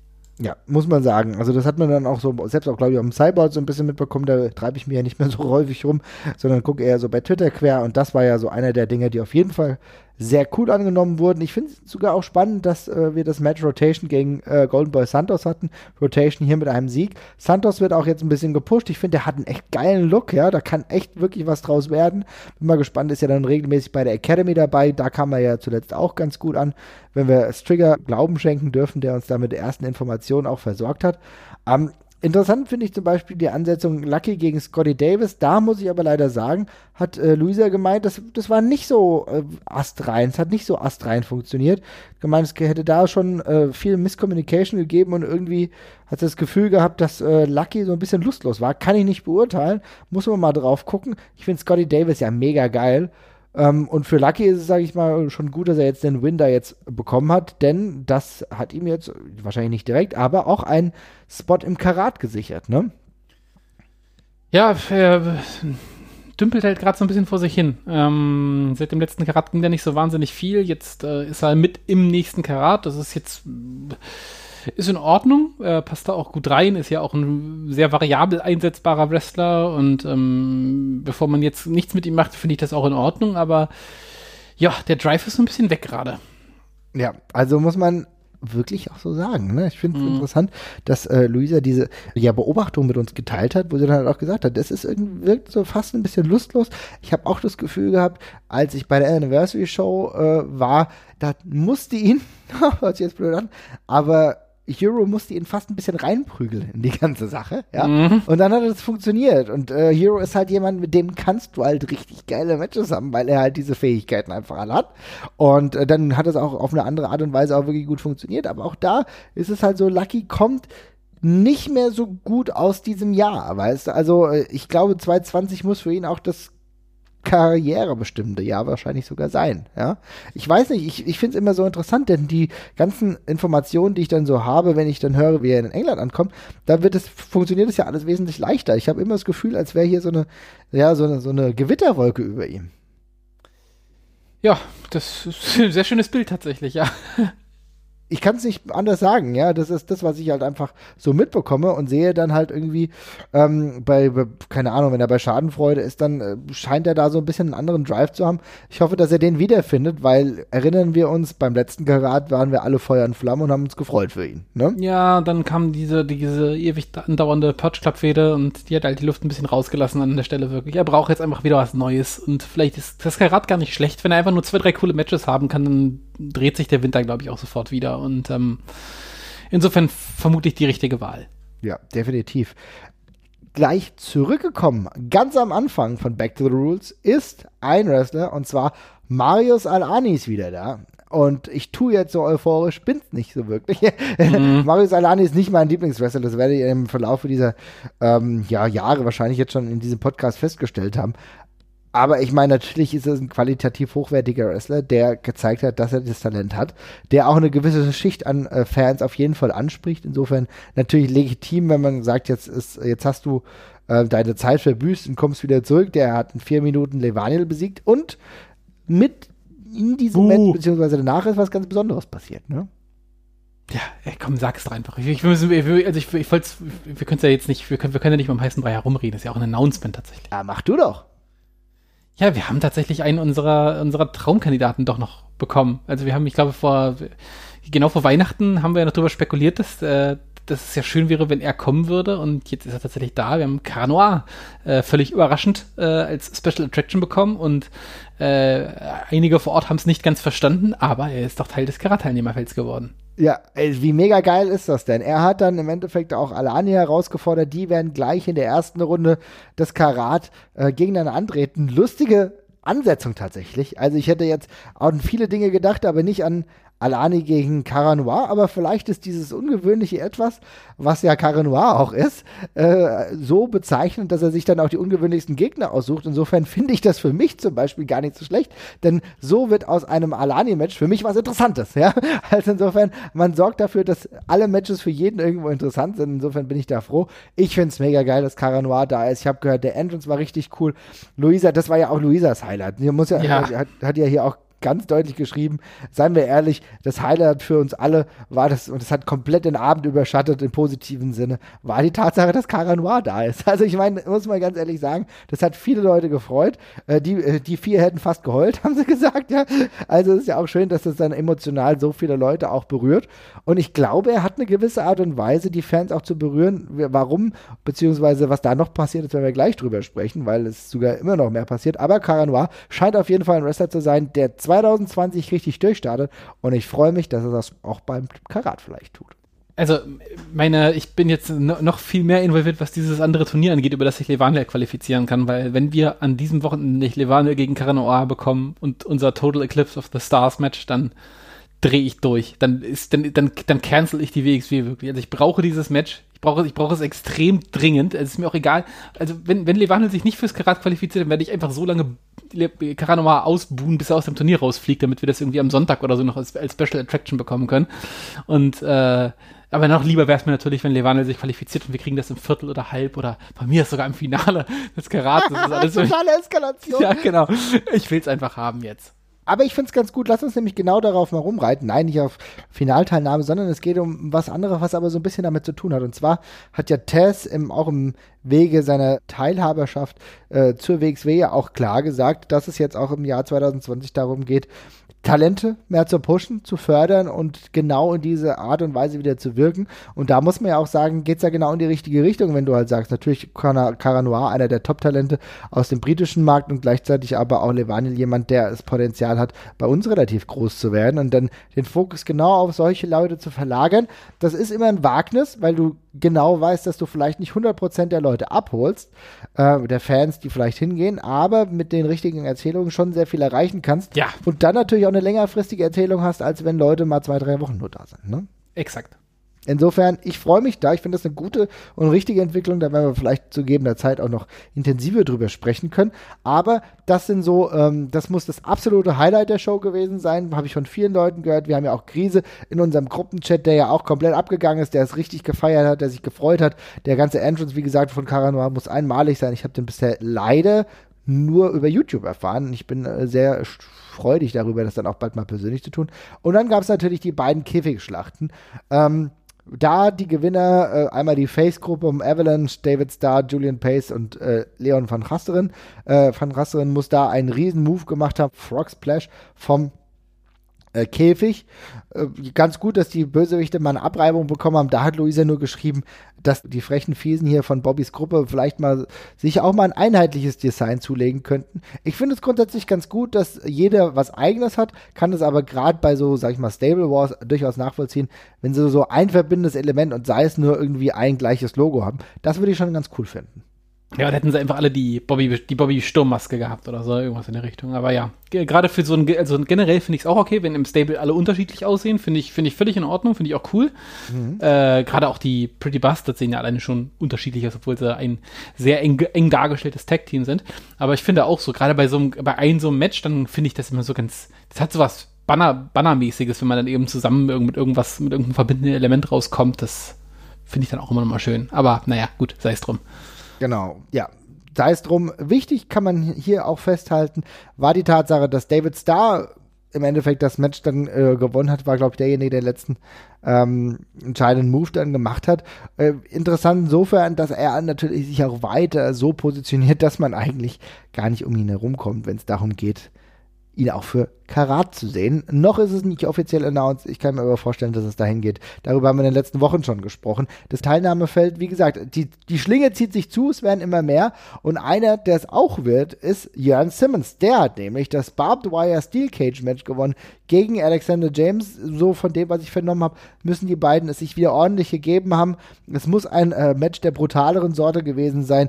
War es im, in, bei der vergangenen Show noch so, dass Alexander James den Sieg davon tragen konnte. War es jetzt jetzt so, dass Jan Simmons das Match für sich entscheiden konnte nach knapp 22 Minuten. Wie gesagt, eine sehr brutale Angelegenheit.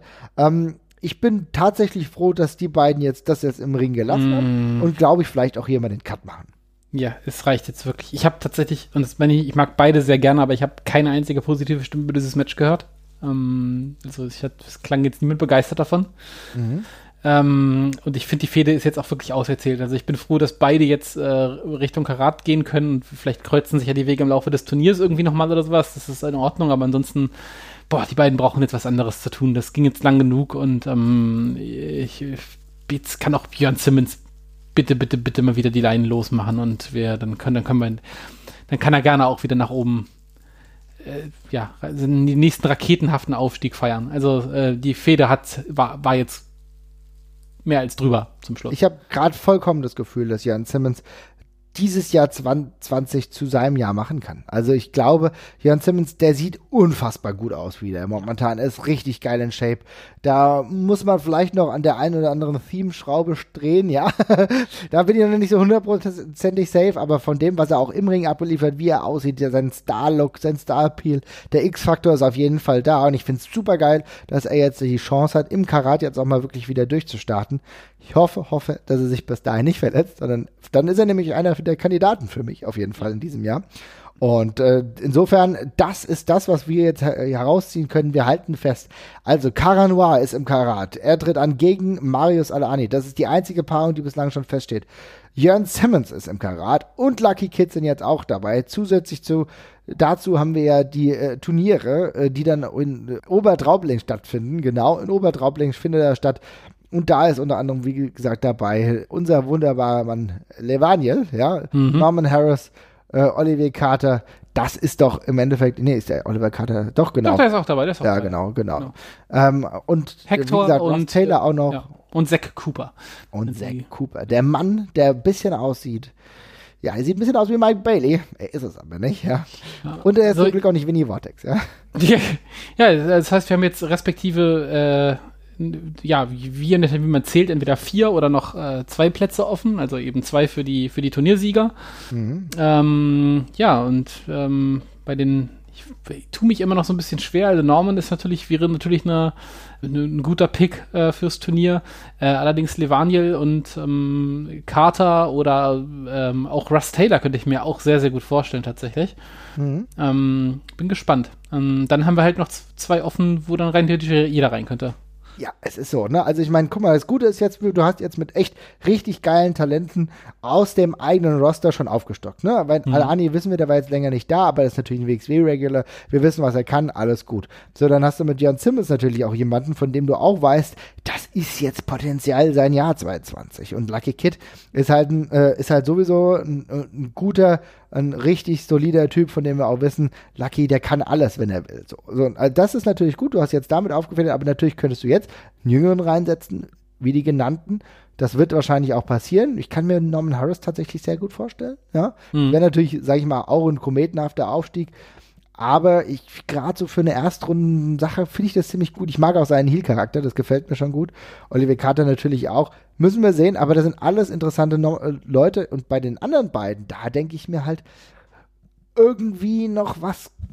Ja, wahrscheinlich David Starr. Es geht ja gar keinen Weg daran vorbei, denn ich meine, wenn wir uns angucken, dass das hier gerade so ein ziemliches Indie, äh, Best of the Indies Karat ist, wer als äh, Mr. Indie äh, himself, David Starr, kommt da rein. Ne? Ja, einerseits ja, andererseits finde ich, sind auch im Roster noch ganz schön viele andere, die man gut reinpacken könnte. Also Avalanche fehlt noch, den ja. sehe ich eigentlich auch fest drin. Andy hat Stand jetzt nichts zu tun. Mhm. Äh, Veit Müller ist auch, glaube ich, wieder da zu dem Zeitpunkt. Ähm, also da gibt es schon noch ein paar andere Optionen auch tatsächlich. Und ähm, es ja, ist echt schwer, spannend. oder? Also die Schlinge spannend. zieht sich zu jetzt schon. Ne? Ja, ja. also ja, also ich äh, bin auf jeden Fall gespannt, wie das da weitergeht. Aber wir sehen, es tut sich einiges und äh, ich, wir biegen ja jetzt auch mit voller Lotto biegen wir jetzt auch ein. Es sind ja noch ein wenig weniger als zwei Monate jetzt und dann ist schon Karat. Also es geht alles diesen wunderbaren drei bis vier Tagen, je nachdem wer schon am Donnerstag da ist, äh, geht schon entgegen. Ähm, aber nicht nur Karat ist natürlich im europäischen Wrestling gerade ein Top-Thema, auch etwas, was sich jetzt gerade ganz neu entwickelt hat. Und zwar in UK gibt es einen neuen Progress Champion. Und zwar eigentlich war es Eddie Dennis, aber da hat sich ja jetzt was getan, denn Eddie Dennis war verletzt, hat, keine Ahnung, wahrscheinlich bei den WWE-Tapings. War bei den UK, NXT UK-Tapings, ja. Genau, muss er sich verletzt haben. Bisschen ärgerlich, weil auch da hat er gerade eine ganz gute Streak, hat jetzt wieder gewonnen und so weiter und so fort. Wie gesagt, Progress Champion. Hat er sich jetzt verletzt, musste den Titel zurückgeben und in einem Four-Way hat sich jetzt genau die Person durchgesetzt, über die wir eben gerade schon gesprochen haben. Cara Noir ist nicht nur unser, ist nicht nur unser, äh, ja, wie soll ich sagen, äh, Top-Prospect des vergangenen Jahres, sondern er ist gleichzeitig jetzt auch Progress-Champion. Überraschend tatsächlich, finde ich. Also, das, es war jetzt relativ ansatzlos, die ganze Geschichte. Ähm, ich ich habe vorhin die Ergebnisse nur einmal schnell ähm, Mhm. Ähm, schnell einmal überflogen. Ich glaube, er hat sich auch nicht qualifiziert für das Match. Ne? Die anderen H3 haben ja im Laufe des Abends, glaube ich, ähm, Qualifier-Matches gewonnen. Äh, Caranoir ist dann, glaube ich, ist einfach reingekommen. Ich bin mir nicht ganz sicher, aber so las es sich für mich. Mhm. Ähm, ja, überraschend. Ähm, ja, hängt auch damit zusammen, weil Caranoir ja auch ein Titelmatch gehabt hätte an dem Tag, weißt du? Ach so, er wäre auch, er wäre auch der normale, er wäre auch der Herausforderer, so oder so gewesen. Ja, Alles genau. klar, okay, das, das wusste ich nicht. Okay, ja. prima. Ja, nee, äh, wunderbar, dann, ähm, dann passt das ja noch umso besser. Äh, ja, äh, stößt auch so ein bisschen in so ein Vakuum. Also ich finde, in der Titelszene von Progress drängt sich jetzt gerade auch niemand so sonst so richtig auf, ganz, um ganz ehrlich zu sein. Ähm, Eddie Dennis war jetzt ist jetzt für mich auch eher ein Übergangschampion gewesen, ohne dass sich jetzt ganz krasse Verfolger äh, oder so Verfolger rausgebildet hätten. Und insofern, ey, warum nicht? Er ist gerade ein heißes Eisen, die Leute finden den gerade cool und äh, ist doch, ist, ist doch super cool und nochmal ordentlich Rückenwind fürs Karat auch nochmal. Ich kann jedem wirklich nur empfehlen, sich das wirklich mal anzugucken. Die Fans, die abgehen bei dem Titelgewinn von Caranoir. Es gibt ein Video, was, glaube ich, äh, Progress bei Twitter und bei Instagram geshared hat. Da merkt man, äh, wie investiert die Leute auch in den Caranoir-Charakter mittlerweile sind. Das geht ja unsere lieben Luisa und äh, der Clara und der Julia genauso, die ja auch ganz, ganz große Fans sind im Endeffekt von Caranoir. Und da muss ich sagen, richtig krass, wie die ganzen äh, Fans wirklich abgingen und Caranoir als neuen Champion gefeiert haben ich finde, es ist eine coole Entwicklung, denn du hast nämlich zuvor auch, ich habe die letzten Tage äh, mir Progress ganz genau angeguckt, denn ich habe gemerkt, dass sie jetzt mit dem 101. Chapter, was sie jetzt ähm, aufgeschlagen haben, wirklich viele Veränderungen ähm, mit sich bringen wollten. Und zwar, sie haben, sie sind viel mehr auf Videoproduktion im Vorhinein gegangen. Man hat äh, eigentlich eine richtig gute Promo von Eddie Dennis gehabt, der dann gesagt hat, Cara Noir, ich will sehen, ob du wirklich so gut bist, wie ich denke. Also ganz, war eine richtig geile Promo. Ja? Schade, dass ich zu diesem Match gekommen ist. Ähm, ich glaube, es wäre nicht zu dem Titelwechsel gekommen tatsächlich. Ich glaube, es, äh, Dennis wäre äh, Champion geblieben. Aber allein die Tatsache, dass sie jetzt gerade viel mehr auch scheren, dass sie sehr aufwendige Videoclips gerade machen und so weiter und so fort, das, und gleichzeitig ein komplett kompletten Shift hinlegen in, ähm, in ihrer Besetzung. Natürlich hast du noch so Leute wie Mark Andrews, aber du setzt auf viele traditionelle Wrestler nicht mehr und holst dafür ganz andere Leute hoch. Okay, Ilya Dragunov ist einer der Charaktere, auf den sie mittlerweile fast am meisten setzen. Also der ist wirklich sehr, sehr implementiert, war ja auch jetzt im Main Event, äh, hatte ja auch zuletzt diese wunderbare Dreier-Serie mit Cara Noir ähm, ansonsten gibt es momentan Leute wie Pretty Deadly, die auch beispielsweise bei NXT UK große Nummer sind, dann ähm, Kyle Fletcher und so weiter und so fort. Und die einzige Konstante, du hast ja eben über Konstanten gesprochen, ist tatsächlich Paul Robinson, ja, der hm, Protest Champion, der uns ja auch so wirklich gut gefällt. Ansonsten sind da komplett viele unterschiedliche Charaktere, die da momentan ähm, äh, mit reinspielen und so weiter und so fort, wie The OGMO, richtig geiler Typ, also äh, Do Not Resuscitate mit Danny Duggan beispielsweise und Spike TV, der auch mal ge wieder gewrestelt hat. Also da sind ganz viele Leute, die sich jetzt gerade in ein komplett neues Progress-Bild einfädeln lassen, will ich mal sagen. Das ist sehr gespannt, aber mit Cara Noir hast du natürlich jetzt einen Champion, der wirklich ein heißes Eisen ist.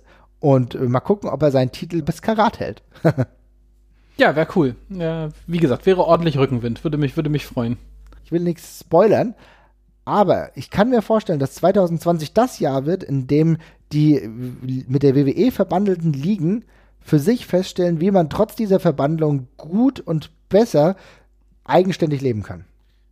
Da bist du gerade noch optimistischer als ich, aber ähm, mal, mal, schauen, mal schauen. Äh, es wäre schön und es, es muss passieren. Ähm, ich, ho ich, hoffe, sie kriegen äh, das unter Zeitdruck hin, äh, die, die paar neuen Leute aufzubauen, weil ich finde schon, dass die meisten Promotions gerade doch ein paar Lücken im Kader haben, was das angeht.